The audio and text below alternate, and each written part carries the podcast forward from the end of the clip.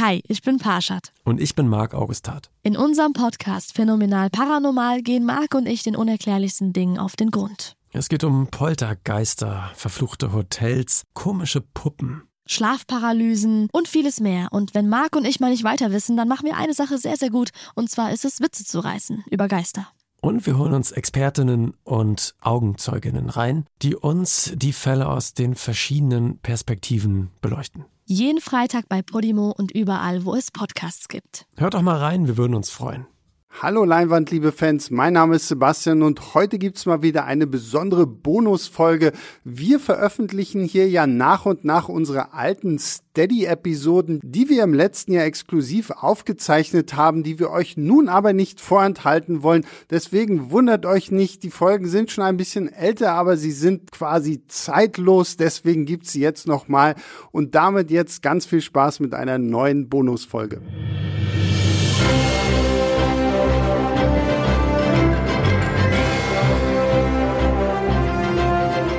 Hallo und herzlich willkommen, liebe Unterstützer, zu einer Bonusfolge Leinwandliebe. Äh, in dieser Bonusfolge hört ihr zwei Menschen, zwei Redakteure, um genau zu sein. Einmal mich, den äh, Tobias, und meinen lieben Kollegen, den Daniel. Hallo Daniel. Hallo. Und was wir tun ist, wir haben dem anderen jeweils unseren Lieblingsfilm genannt. Also nicht irgendein Film, sondern jeweils den Film oder zumindest einer der Filme, mit dem man persönlich eine Menge verbindet und haben ihn gebeten, den anderen, also ich den Daniel und der Daniel mich, diesen Film zu schauen, auf das wir dann darüber sprechen werden. Uns erwartet ein äh, sensibles äh, Gespräch, denn es ist, äh, wie gesagt, nicht so, dass wir jetzt über, über Filme reden, die mh, wir jeweils beide zum ersten Mal gesehen hätten und wo es irgendwie kein persönliches Investment gäbe, sondern ja, es ist ähm, was jeweils ganz Besonderes. Was sind das für Filme, über die wir reden? Es sind äh, witzigerweise zwei Filme, die zwar einerseits total unterschiedlich sind, aber andererseits durchaus äh, Bezüge zueinander haben und gewisse Ähnlichkeiten. Wir reden über Star Wars Episode 5, das Imperium schlägt zurück. Auf der einen Seite, das ist mein Lieblingsfilm. Und wir reden über The Raid 2, das ist Daniels Lieblingsfilm. Und wir fangen an mit Das Imperium schlägt zurück, Star Wars Episode 5, der für mich persönlich ähm, im Grunde seit ich ihn zum ersten Mal gesehen habe, ganz oben steht. Und das, obwohl ich in der Zwischenzeit wirklich verdammt viel anderes auch geguckt habe. Viele Sachen, die überhaupt nichts mit Star Wars zu tun haben, wo ich halt Fan bin, äh, ganz andere Genres und, und Stile. Aber seit ich das Imperium schlägt zurück zum ersten Mal gesehen habe, das war 97, da kam der in der Special Edition nochmal ins Kino, zusammen mit den anderen beiden äh, originalen Star Wars Filmen, also Eine neue Hoffnung und Die Rückkehr der Jedi-Ritter, die kamen 1997 äh, zusammen mit Das Imperium schlägt zurück, dem Mittelstück dieser originalen Star Wars Trilogie, nochmal ins Kino. Ähm, da war ich zum allerersten Mal drin und seitdem hat mich der Film und hat mich auch immer wieder begeistert und immer wieder auch neu nachdenken lassen über ihn. Ich habe ihn jetzt auch in Vorbereitung auf diese Folge und eine Star Wars Folge, die wir in der normalen Leinwandliebe-Ausgabe hatten, ein weiteres Mal gesehen und äh, meine Liebe hält an. Ich, ähm, Wie oft hast du den Film jetzt schon gesehen? ich kann es dir nicht sagen. Ich weiß es bei anderen Star Wars-Filmen, auch weil das teils protokolliert ist.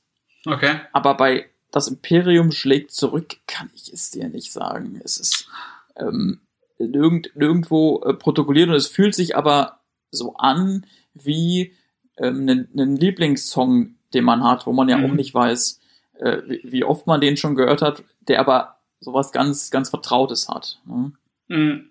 Alles klar. Also kurz zum Film. Ich muss da, glaube ich, jetzt nicht besonders viel drüber sagen, aber vielleicht ein bisschen was, was ich sozusagen persönlich dann damit verbinde. Also es geht um das Mittelstück der originalen Star Wars Trilogie, die Fortsetzung von Eine neue Hoffnung hm, es ist ein Film und da haben wir dann auch äh, durchaus eine Ähnlichkeit mit, mit The Raid 2, der eben einen äh, sehr, sehr beliebten Film fortsetzt, aber kein Aufguss ist, sondern in Richtungen geht, die, die neu sind. Und der ist für mich einfach die perfekte Kombination aus Unterhaltung. Also es ist wirklich Unterhaltungskino im besten Sinne, so dass ich sagen kann, dass ich da keine Sekunde verschwendet oder langweilig finde oder so. Es ist ein Film, der einfach in jedem einzelnen Moment irgendwas hat, was für mich zündet. Und das ist durchaus ein, ein, ein sehr gutes Handwerk, was, was, was leider bei vielen Blockbustern eben nicht so, so, so gut gelingt, wo man eben dann den Eindruck hat, dass da irgendwelches Füllmaterial und ähnliches drin wäre. Das ist bei Das mhm. Imperium schlägt zurück überhaupt nicht so. Und er hat auf jeden Fall dieses gewisse Etwas, diese bezaubernde Extra in, in diversen Szenen, wo man, wo man draufschaut und den Eindruck hat, oder wo ich draufschaue und den, und den Eindruck habe, das ist jetzt gerade ein, ein im, im reinsten Sinne bezaubernder Moment mit, mit, mit einer Figur wie, wie Yoda, dem, dem weisen kleinen grünen Jedi-Meister, der ja eine, eine, eine Figur für die Kinogeschichte äh, geworden ist und der in seiner Verschrobenheit und seiner und seiner Weisheit einfach einfach einzigartig ist. Ich könnte da jetzt hm. noch eine ganze Menge mehr zu sagen, aber viel interessanter ist es, ähm, wenn du, Daniel, was dazu sagst und äh, mir jetzt ähm, vielleicht das Herz brichst. Ähm, ich versuche es möglichst sanft zu machen.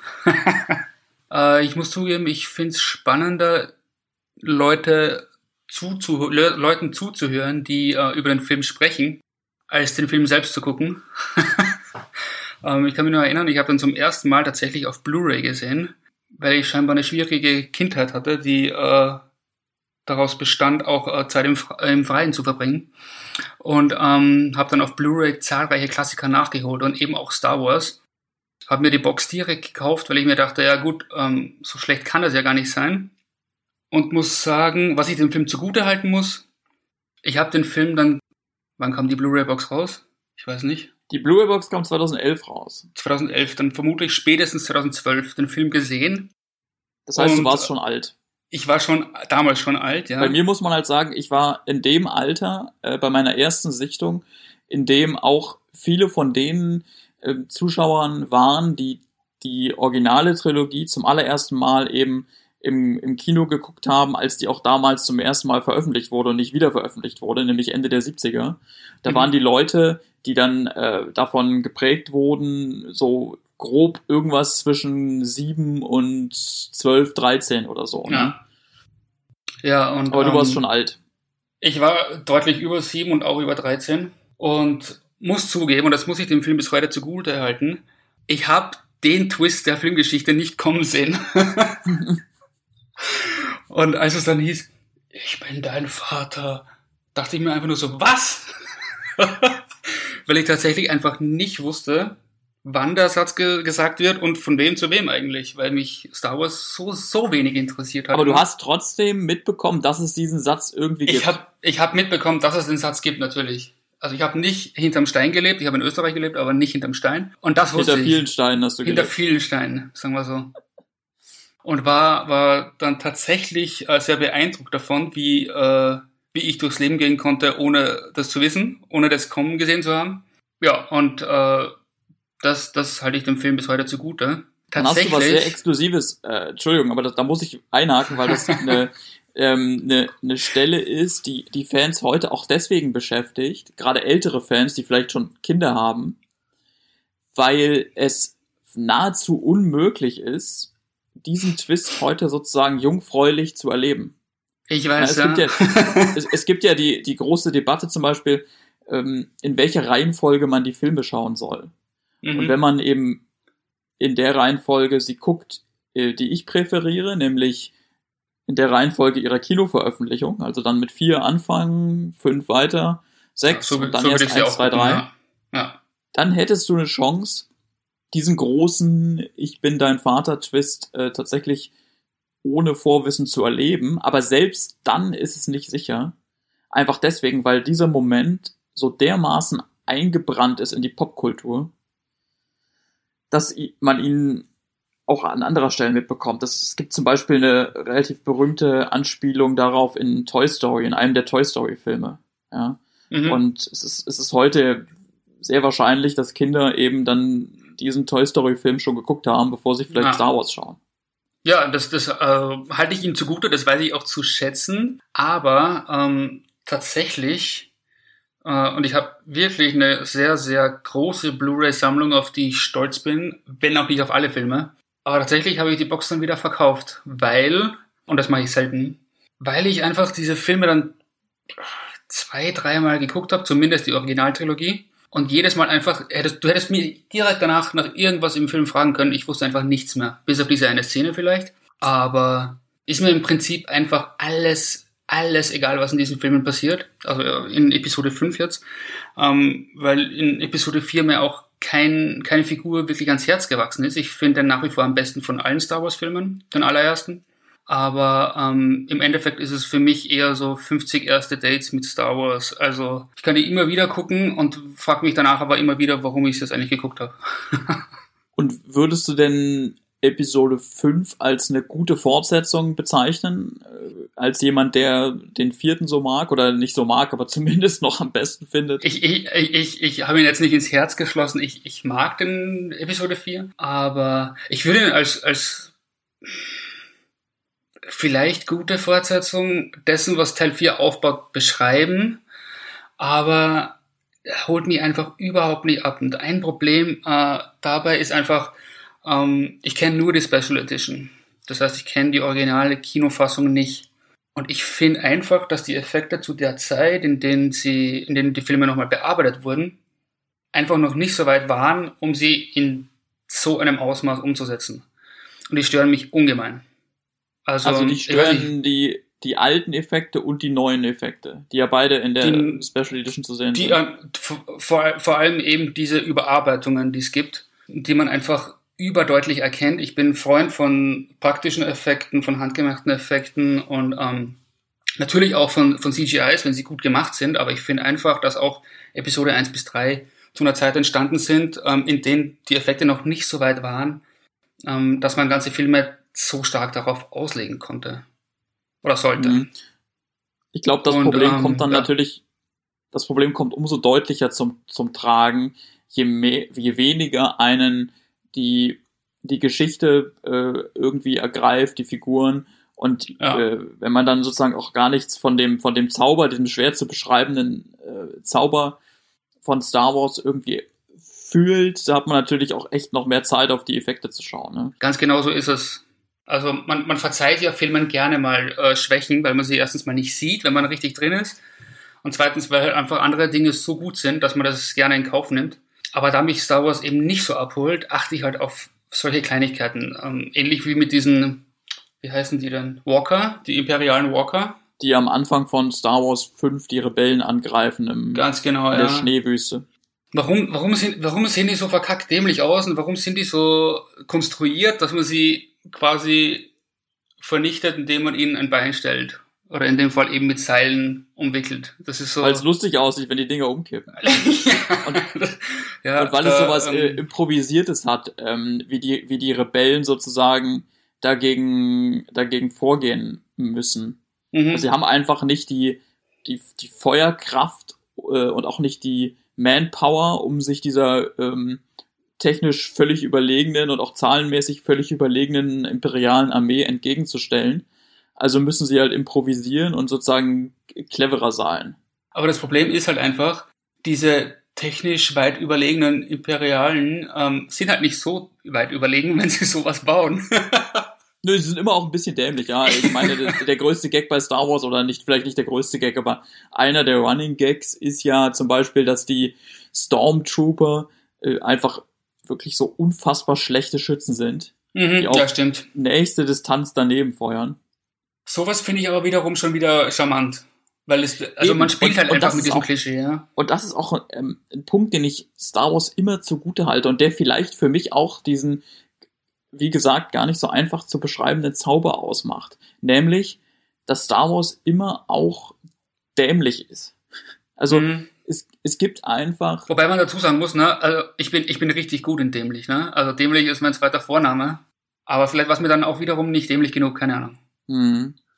Ja, also die, die- diese Dämlichkeit, die sehe ich halt darin, dass es bestimmte äh, un unlogische Entwicklungen in der Handlung gibt, dass aber auch einfach bestimmte äh, Dinge witzig sind, ähm, weil nicht, nicht so, so, so völlig äh, durchdacht irgendwie. Also zum Beispiel halt diese dann doch relativ einfach aus, auszuschaltenden ähm, imperialen Mhm. Läufer oder auch so, ähm, so Die bestimmte Liebesgeschichte Aliens. an sich äh, ist ja auch nicht so weit vorangedacht gewesen, ne?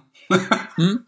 Die Liebesgeschichte an sich war ja auch nicht äh, allzu stark vor, vorausgeplant. Die Liebesgeschichte an sich, nee, da, da- da äh, äh, gibt es einen, ähm, ja, einen der, der, der vielen erzählerischen Brüche in der Saga. Also du spielst zart an auf diese Inzucht-Geschichte, äh, Geschichte, die sich da fast ent, entspinnt, dass nämlich es in, in Star Wars 4 angelegt gibt eine sozusagen Dreiecksgeschichte zwischen Han Solo, Luke Skywalker und Leia, also die beiden Herren äh, buhlen um, um dieselbe Frau.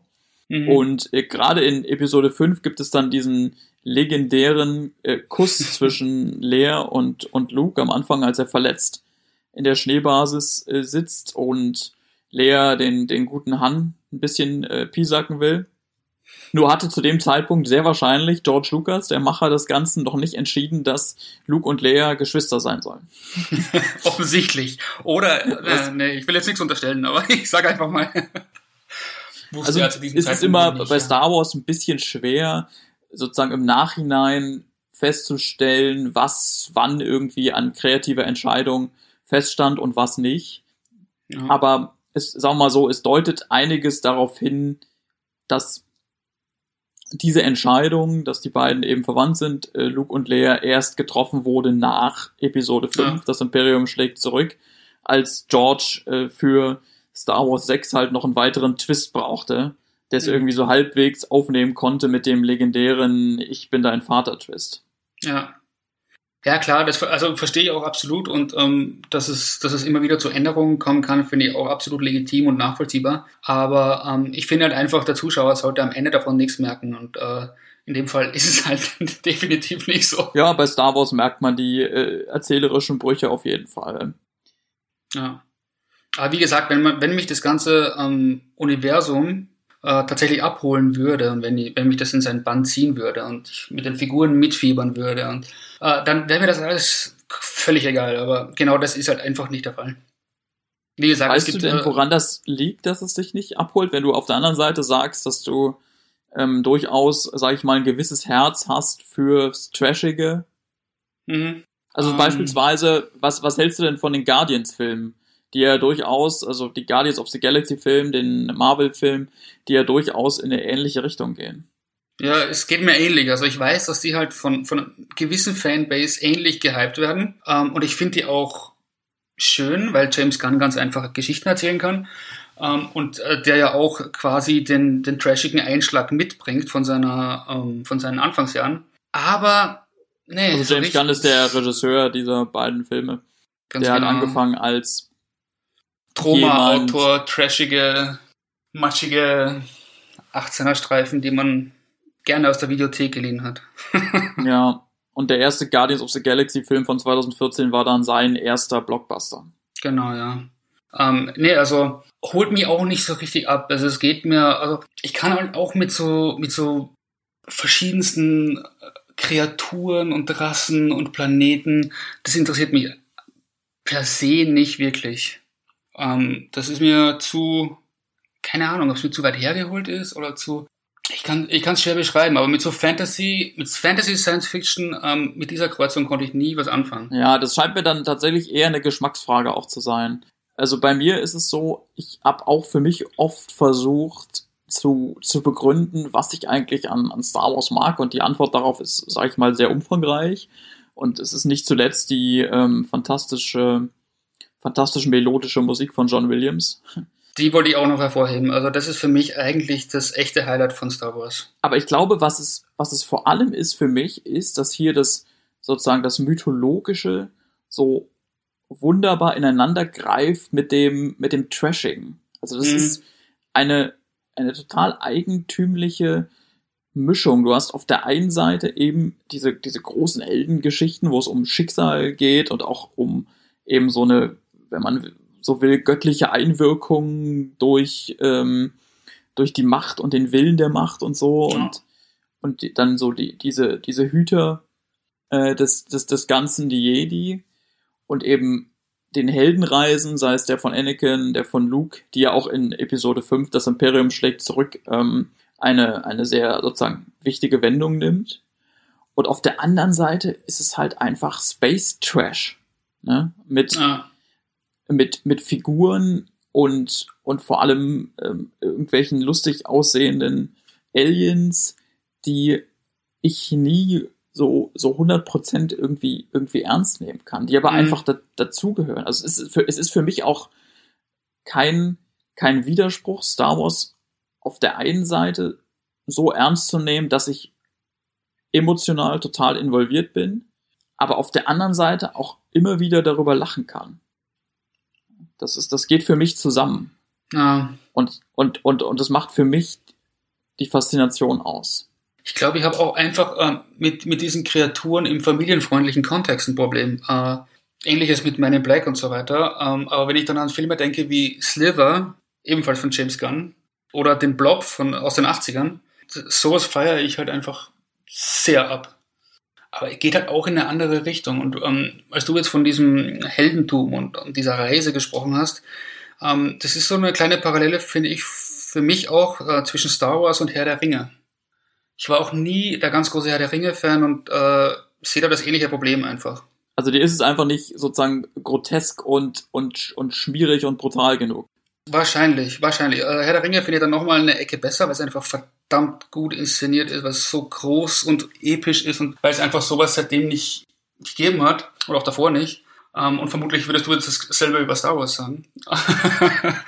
Aber ja, ich, ich sehe da schon eine Ähnlichkeit. Ne? Ja, und das stimmt natürlich. Star Wars ist ein, von, von der Anlage her zumindest, familienfreundlicher Film. George Lucas selber, oder eine Filmreihe, muss man ja sagen. Hm. Äh, Wir reden ja jetzt auch hier schon über deutlich mehr als das Imperium schlägt zurück. Die zwar durchaus teils echt finster ist, also, also viel finsterer als ich zum Beispiel meinen zukünftigen Kindern in einem bestimmten Alter zumuten würde. Die, Ja. die aber natürlich, wenn es um, ums sozusagen Explizite geht, relativ, relativ zurückhaltend ist und die auch, wenn es um Sexuelle geht, total zahm oder man könnte sogar sagen prüde ist. Außer es bleibt in der Familie, dann natürlich nicht. ja, das stimmt schon, das stimmt schon. Ich, äh, ja, vielleicht ist es das. Ich weiß es nicht. Aber nochmal zurück Fall- jetzt äh, zum, Ja. zum Imperium, beziehungsweise zu das Imperium schlägt zurück. Das gilt, der Film gilt, und das ist dann auch schon mal sozusagen eine, eine kleine Brücke zum nächsten Film, über den wir sprechen werden, The Raid 2, gilt als mustergültige Fortsetzung. Ja? Mhm. weil er eben gar nicht erst auch nur im Ansatz irgendwie versucht, und übrigens auch im Unterschied zu, zu späteren Fortsetzungen von, von Star Wars 4, das zu, zu wiederholen oder so, sondern ähm, unsere Helden vor, vor neue, auch persönliche Herausforderungen stellt, Ja. uns neue Schauplätze bietet, einen etwas anderen Tonfall hat, Und in jeder Äh, Hinsicht Figuren- auch größer ist, würde ich behaupten. ja, Figuren einführt, wie, wie, wie Meister Yoda, die die Saga einfach geprägt haben danach. Man Mhm. muss sich nur mal vorstellen, wie, wie sozusagen die Star Wars Saga aussehen würde, wenn wenn es diese Figur nicht gäbe. Ah, Ja, aber ich, ich, ich merke, ich äh, kann da nicht mehr besonders viel erreichen bei dir. nee, das, das, äh, diese Erfahrung mussten schon viele machen. Und ähm, es tut mir leid, ich scheine ähm, resistent zu sein gegen den Charme von Star Wars. Nicht gegen deinen, natürlich. Gut, dann drehen wir die Sache jetzt mal um Genau. und sprechen über den schon angeteaserten The Raid 2. Ganz genau. Ah, wie ich mich freue. Ähm, ja, wo fange ich da an? Wo fange ich da an? Was ist das denn überhaupt für ein Film? The Raid 2, naja, das ist die, die Fortsetzung zu diesem ähm, ich würde nicht sagen großartigen, aber sehr ähm, originellen, simplen, unfassbar blutigen The Raid von Gareth Evans, ein indonesischer Actionfilm von einem britischen Regisseur, der ähm, mit kleinstem Budget ähm, möglichst viele, möglichst viel Unheil anrichtet, sagen wir mal so. Ähm, es ging im Prinzip im ersten Film einfach nur darum, vom Erdgeschoss in den 30. Stock zu kommen und auf dem Weg dahin, ähm, wo sich natürlich der Obergangster aller Obergangster befindet, seine Schergen quasi aus dem Weg zu räumen. Und ein Polizist und, versucht das, ne? Oder, ja, oder mit, mit seinem, genau, und im zweiten Teil geht's äh, einfach um so viel mehr. ähm, geht immer noch um denselben Polizisten, was nicht so geplant war, weil es eigentlich ein anderes Skript war. Aber nach dem Erfolg von The Raid wollte der Regisseur eben das dann doch zur Fortsetzung machen, um auch Gelder dafür zu bekommen. Und ähm, es geht jetzt im zweiten Teil einfach darum, für denselben Polizisten in den Knast eingeschleust zu werden, um an bestimmte Gangster ranzukommen, denen er sich dann schließlich anschließt. Und ähm, viel mehr will ich einfach nicht darüber sagen, weil es der Film, ich habe den Film zum ersten Mal 2014 auf dem Crossing Europe äh, Filmfestival in Linz gesehen, in der Nachtvorstellung. Volles Haus und äh, wahrscheinlich hat sich der Film deswegen so in mein, in mein Hirn gebrannt und auch in mein Herz, weil es pure Eskalation war. Niemand konnte glauben, was da gerade auf der Leinwand zu sehen war, ähm, weil es derart krass zur Sache ging. Und ähm, ich bin Kampfsportfan seit Ewigkeiten. Äh, Jackie Chan, Jet Li, später dann mit Ong Bak, damit bin ich aufgewachsen und ähm, habe halt auch viel, viel Scheiß gesehen in die Richtung. Und ähm, vor allem kann halt einfach nicht jeder Film das Draht neu erfinden. Und für mich hat genau das The Raid 2 geschafft. Ähm, der hat einfach absolut irre Kampfszenen, die man so noch nie gesehen hat. Ganz abgesehen davon, dass sie unfassbar blutig sind. Richtig, richtig mit Wumms inszeniert und das Ding geht zweieinhalb Stunden und ist gleichzeitig dann auch noch so, ein, so eine Hommage an, an dieses ähm, naja, Heroic Bloodshed Kino, an die John Woo Filme, an, an Hard Boiled, wo eben unfassbar brutal Jagd auf Kriminelle gemacht wird und äh, undercover gegangen wird und aufgeräumt wird. Und das einfach mit 4,5 Millionen Dollar Budget, was im Prinzip so ein, ein, ein, ein kleiner Teil der Gage eines Hollywood-Stars ist, ähm, ist einfach auch ein richtig, richtig großer Mittelfinger äh, Richtung Hollywood, meiner Meinung nach. Wenn es einen Film gibt auf dieser Welt, von dem ich mir eine Fortsetzung wünschen würde, oder einen Film, den ich mir wünschen würde, dann wäre das wahrscheinlich The Raid 3. Und dann am liebsten mit einer ähnlichen Steigerung, wie es die zwischen 1 und 2 gab. Vielleicht noch inklusive Shootouts à la John Woo, dann ähm, glaube ich, brauche ich danach nie wieder einen Film zu gucken, weil, weil alles daran gemessen werden würde und einfach nichts äh, gewinnen könnte dagegen.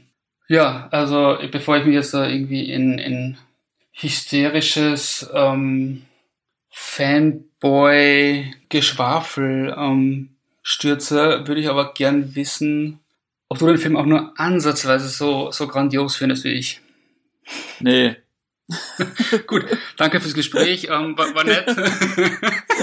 so, liebe Hörer, das war's mit der Bonusfolge Leinwandliebe. Ich hoffe, ihr hattet ein bisschen Spaß und wir sehen uns dann ähm, und hören uns besser gesagt nächste Woche wieder. Ne?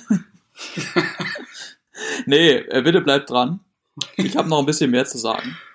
Und es hört sich jetzt vielleicht so an, als würde ich Daniel äh, als, als direkten Racheakt das Herz brechen wollen. Ja, das klingt dafür, schon danach, ja. Dafür, dass er das Imperium schlägt zurück, ja jetzt nicht, nicht unbedingt äh, verrissen hat, aber mit einer wirklich äh, mit einer Mangel an Liebe begegnet. Nüchternheit beschrieben hat. Ja. Und ich muss sagen, The Raid 2 ist für mich einer dieser Filme, die wahrscheinlich ähnlich wie das Imperium schlägt zurück einen sehr, sehr guten Ruf haben. Ja, wenn man sich die entsprechenden Indikatoren im Internet anguckt, die Bewertungen, die es gibt, die von, von normalen Zuschauern, aber auch von Kritikern, dann genießt ja. The Raid 2 einen hervorragenden Ruf. Ich habe den zweimal geguckt, einmal im Kino. Äh, da war ich schon eher verhalten mhm. gegenüber dem Film. Und dann jetzt nochmal auf die Podcast-Folge. und fand ihn jetzt vor allem beim, beim zweiten Mal wirklich problematisch und, und, und zäh.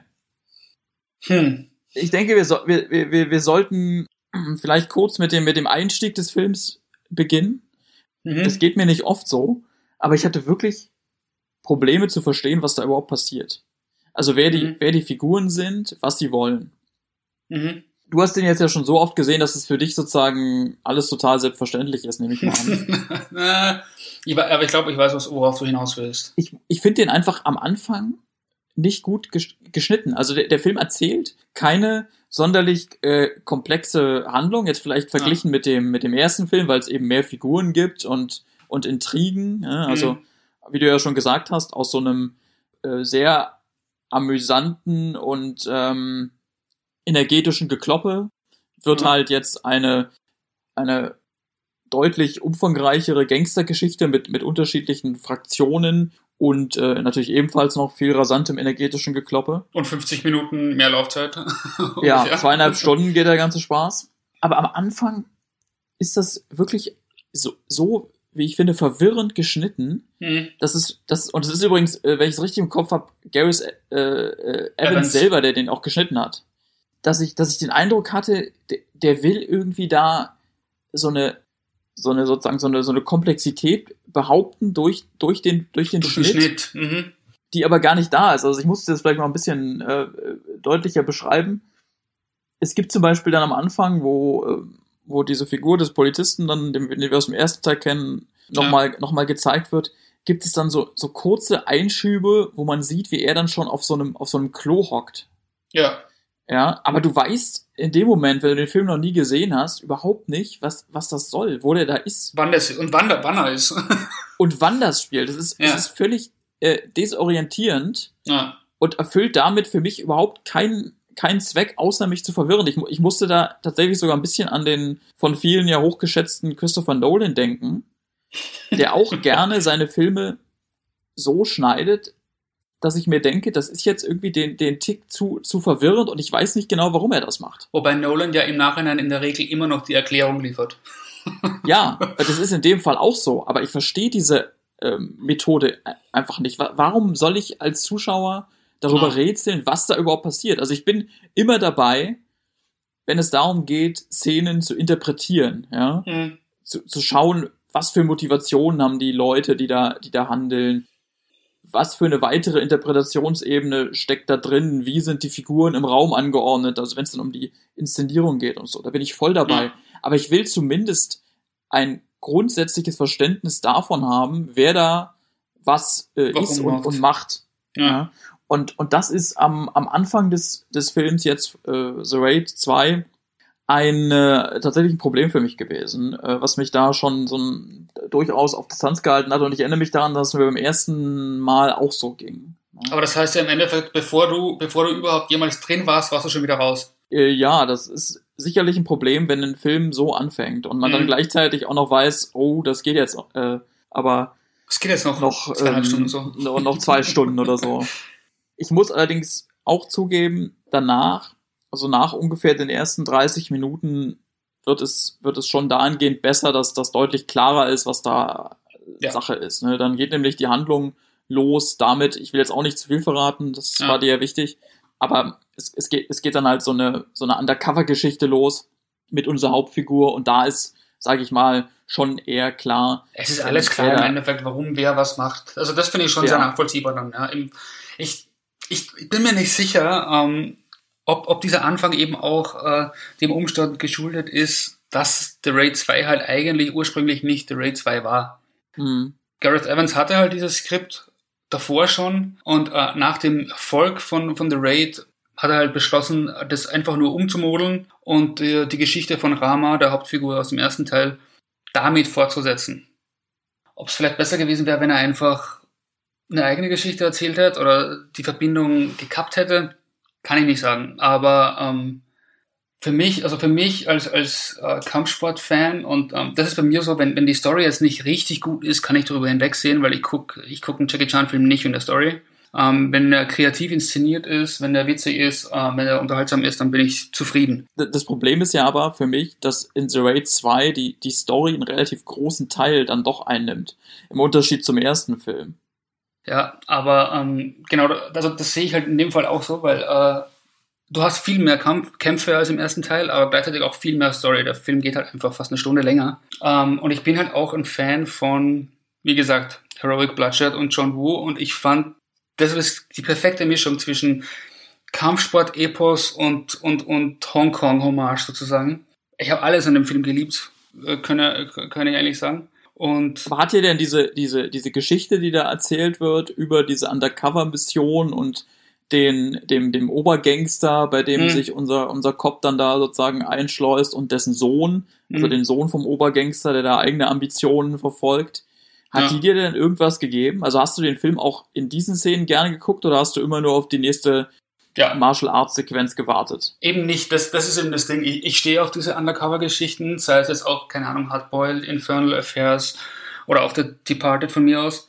Ähm, ganz was anderes, aber ähm, ich mag diese Geschichten einfach.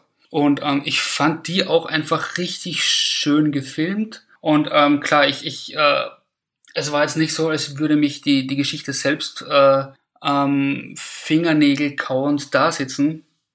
Aber es muss es auch nicht, finde ich. Also ein Actionfilm muss mich nicht zum Heulen bringen und ich fand den, also für den Film, für, für dieses Genre fand ich die Geschichte einfach richtig gut. Bis auf den vielleicht etwas holprigen Anfang, da stimme ich dir ein bisschen zu.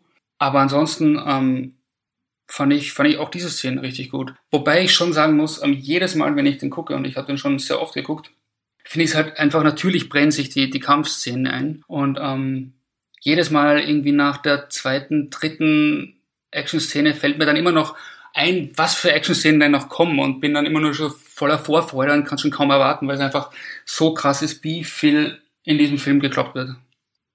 Und ich finde, jede Szene, jede Szene sticht irgendwie hervor. Und ähm, das haben halt auch die wenigsten Action-Szenen, äh, Actionfilme.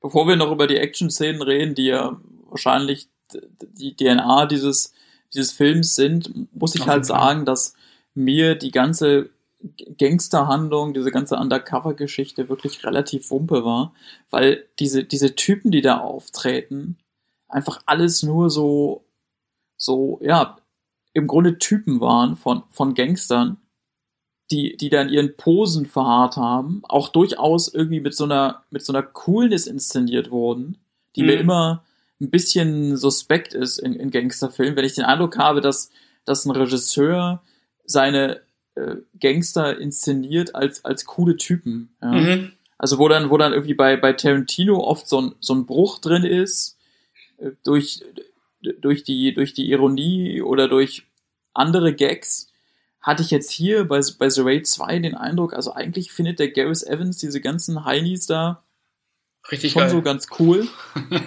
diese ganze Gangsterwelt und Ja. Erzählt mir aber im Grunde auch nicht, nicht besonders viel darüber. Also wenn die Figuren mal eingeführt sind, dann ja, dann war's das eigentlich auch schon mit denen. Also da ist jetzt nicht, da, gibt's keine grö größere Variation oder so. Und die äh, Undercover-Geschichte, ja, ich meine, man merkt schon, dass es dem Polizisten relativ schwer fällt, diese ganze Nummer, aber, aber viel mehr, viel mehr und nicht. Und dafür ist es mir dann halt alles viel zu lang, ne? Hm. Ja, ich finde halt, ich, ich finde halt, ähm, es ist halt im Kern, wie du sagst, schon, äh, schon ein Martial Arts Film und ähm, der muss jetzt halt auch keinen kein äh, Scorsese Gangster-Drama bieten. Das, das geht einfach nicht, das wird den Rahmen sprengen und ähm, Scorsese hat mit äh, The Irishman schon fast vier Stunden ohne Kampfszenen verbracht. ähm, deswegen, ich, ich finde es absolut in dem Ausmaß genug Kontext, um bei der Sache zu bleiben und nicht zu viel, um das Wesentliche zu übersehen. Und das sind für mich auch die Action-Szenen, ganz klar. Okay, jetzt hast du es ja ein paar Mal zart erwähnt, dass du Ja, diese Action-Szenen so stark subtil, ja. findest. Und damit bist du ja auch bei weitem nicht alleine mit dieser Meinung. Ja. Aber da muss ich leider auch sagen, dass mich die wirklich ermüdet haben. Und ich ver verstehe und sehe, wie aufwendig die sind. Hm. Ja, ich, ich sehe die Choreografie, ich sehe die Klasse der Choreografie, die dort zur Schau gestellt wird. Das ist wirklich beeindruckend. Also nicht nur, dass es Szenen sind, die jeweils sehr, sehr äh, lange dauern, oft auch ohne, ohne größere, zumindest sichtbare Schnitte. Äh, Schnitte passieren, sondern es sind, es sind Szenen, wo Kampfkunst wirklich im reinsten Sinne präsentiert wird, wo die, die, die kämpfenden äh, Manöver machen, Angriffe abwehren, äh, die beeindruckend sind, rein von ihrer sagen äh, Agilität, die da ja. zu, zu sehen ist, wo auch der sozusagen der Raum eingebunden wird. Die, die erste große Klopperei findet ja auf dem schon angesprochenen Klo statt. Ne? Mhm. Also die, diese ganzen Massen an, an äh, Gegner versuchen da in die äh, Klo, ähm, in, in, in die kleine Klo-Zelle von, unserem, ja. von unserer Hauptfigur einzudringen und werden dann nacheinander vermöbelt. Und danach gibt's eine sehr ähm, umfassende Szene, ebenfalls noch im Knast, eine Kampfszene, wo im Schlamm gekämpft wird und irgendwann man die Leute gar nicht mehr auseinanderhalten kann, weil sie alle voller Matsch sind und so. Und ich weiß, dass das von einem wirklich großen handwerklichen Niveau ist. Aber ich finde es auch zum einen relativ eintönig, weil ich eben keinerlei Investment habe, emotionales, weil aber auch ich nicht finde, dass es in diesen Action-Szenen irgendwie eine, eine wirkliche sozusagen Spannungsdramaturgie gibt, sondern die sind schon so gemacht, dass man, dass man staunen soll über die Kunstfertigkeit des, des Kampfes. Ja. Aber es ist, es ist keine Sequenz im Film, wo ich irgendwie mit, mitfiebern würde oder so, sondern es ist eher ein, ein Staunen über, über das, was mir da, über das, was mir da gezeigt wird, aber weniger einen, einen irgendwie einen Mitfiebern oder sowas. Ja, also ich würde jetzt Staunen auch nicht unbedingt negativ bewerten. Staunen kann ja schon was Gutes sein. Ähm, ich finde auch, dass die Action-Szenen zum, zum Staunen sind. Und finde auch, dass die tatsächlich sehr stark inszeniert sind. Also alleine die, äh, der Aufbau, bevor es im Schlamm losgeht, mit diesen Zeitlupeneinstellungen, finde ich richtig gut. Und ähm, weil du meintest, ermüdend, das ist ein tolles Stichwort, weil das für mich das größte Kompliment ist.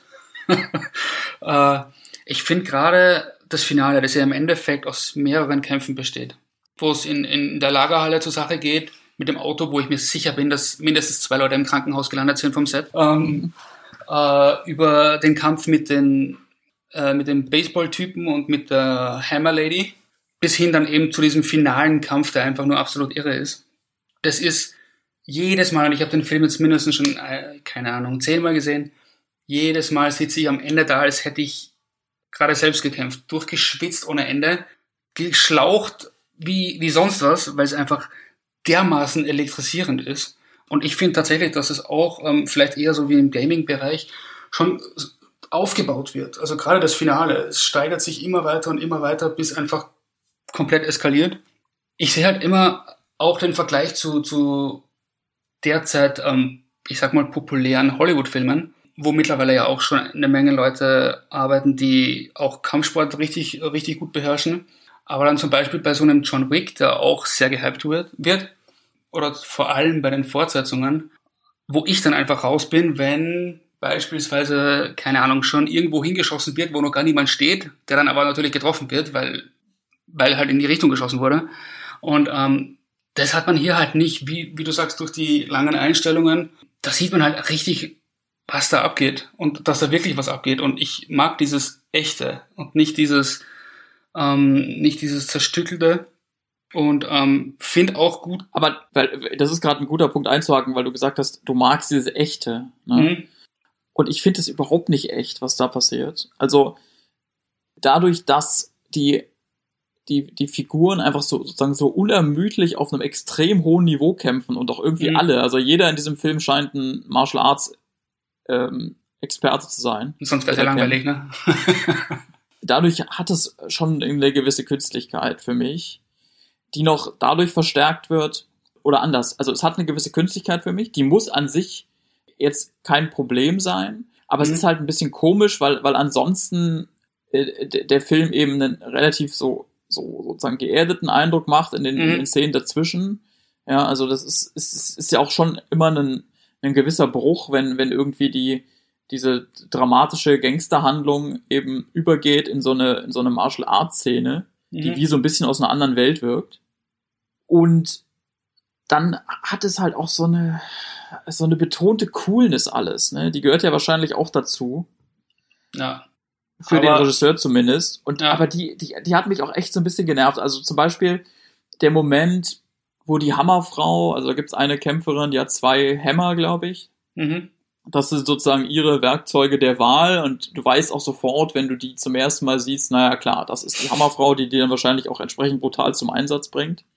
Und die, die wird halt wirklich in- inszeniert wie so eine, wie so eine Göttin des Kampfes. Also du, du merkst richtig, wie der, wie der Gareth Evans, der Regisseur, sie, sie irgendwie sozusagen bewundert und, und das toll findet, wie sie dann da brutal ihre, ihre Hämmer einsetzt. Ähnlich Mhm. ist es bei ihrem Kumpan, das ist ein Typ mit Baseballschläger, der den immer so, so betont über den Boden schleift. Also der, der, aus irgendeinem Grund hält er den nicht in der Hand, wenn er läuft, sondern schleift dieses Ding immer so, so hinter sich her. Und das soll halt auch so, so super cool wirken. Und ich, ich glaube, dass, wenn ich jetzt so drüber nachdenke und wir darüber reden, das ist wahrscheinlich mein, mein größtes Problem mit, mit dem Film oder, oder dieser Art von Film, dass ich, ein, dass ich das ein bisschen suspekt finde, wie man sozusagen diese ganze Welt, diese ganze verrohte Gangsterwelt irgendwie so, so cool inszenieren kann, dass dann, dass man den Eindruck hat als Zuschauer, ja, also findet der schon ganz gut, der Regisseur.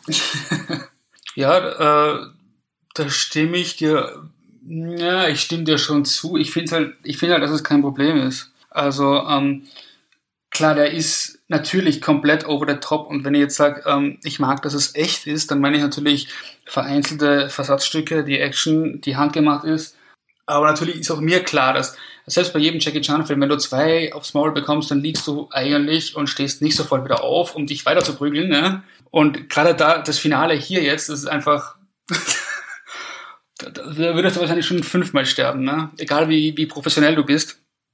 Aber ich, ich ähm, bin einfach ein Fan von, von Nahkampf-Action, die handgemacht ist und ähm, finde tatsächlich, dass die in dem Film neue Maßstäbe gesetzt hat und, und dass das in Hollywood auch keiner toppen kann, egal wie viel Budget du hast. Ähm, das finde ich so schön bei diesem Film auch, dass du halt einfach mit minimalem Budget dermaßen Maßstäbe setzen kannst.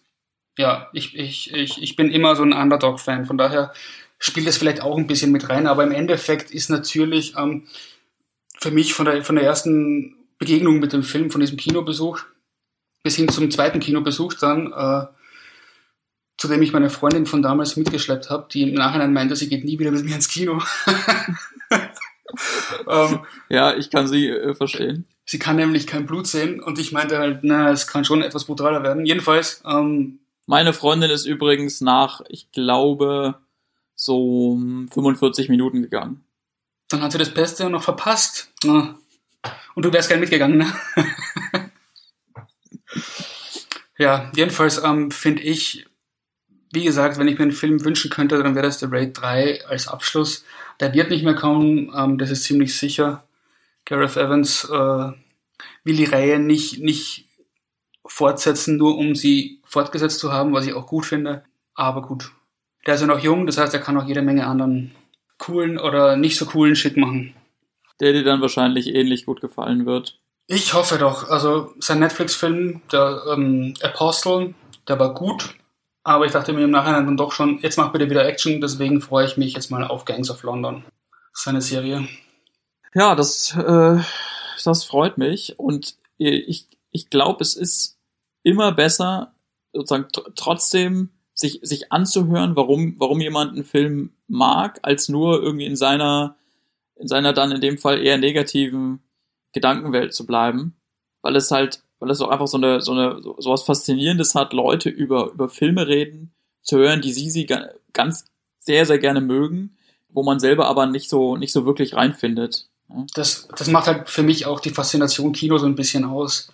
Und ähm, sich dann diese, diese komplett anderen Ansichten auch und Herangehensweisen anzuschauen, warum jemand einen Film so anders empfindet, finde ich halt einfach mega spannend. Und es ist ja im besten Falle auch, auch durchaus nachvollziehbar. Ja. Ich hoffe, dass das für unsere Hörer in der Folge einigermaßen nachvollziehbar war, was wir an den beiden Filmen Das Imperium schlägt zurück und The Raid 2 gut fanden oder eben auch nicht. Ihr könnt euch auf weitere Folgen freuen von Leinwandliebe, in denen wir äh, anderen Filmen auf den, auf den Zahn fühlen werden. Gleichzeitig geht natürlich auch unser normaler Podcast jede Woche weiter. Ich bedanke mich bei Daniel ganz herzlich dafür, dass ich dir das Herz brechen durfte. Sehr gerne. Ähm, und ich bedanke mich äh, bei dir. Vielleicht gucke ich mir Star Wars 5 irgendwann dann doch nochmal an. Ja, vielen Dank, liebe Unterstützer. Bleibt uns treu und bis bald. Ciao.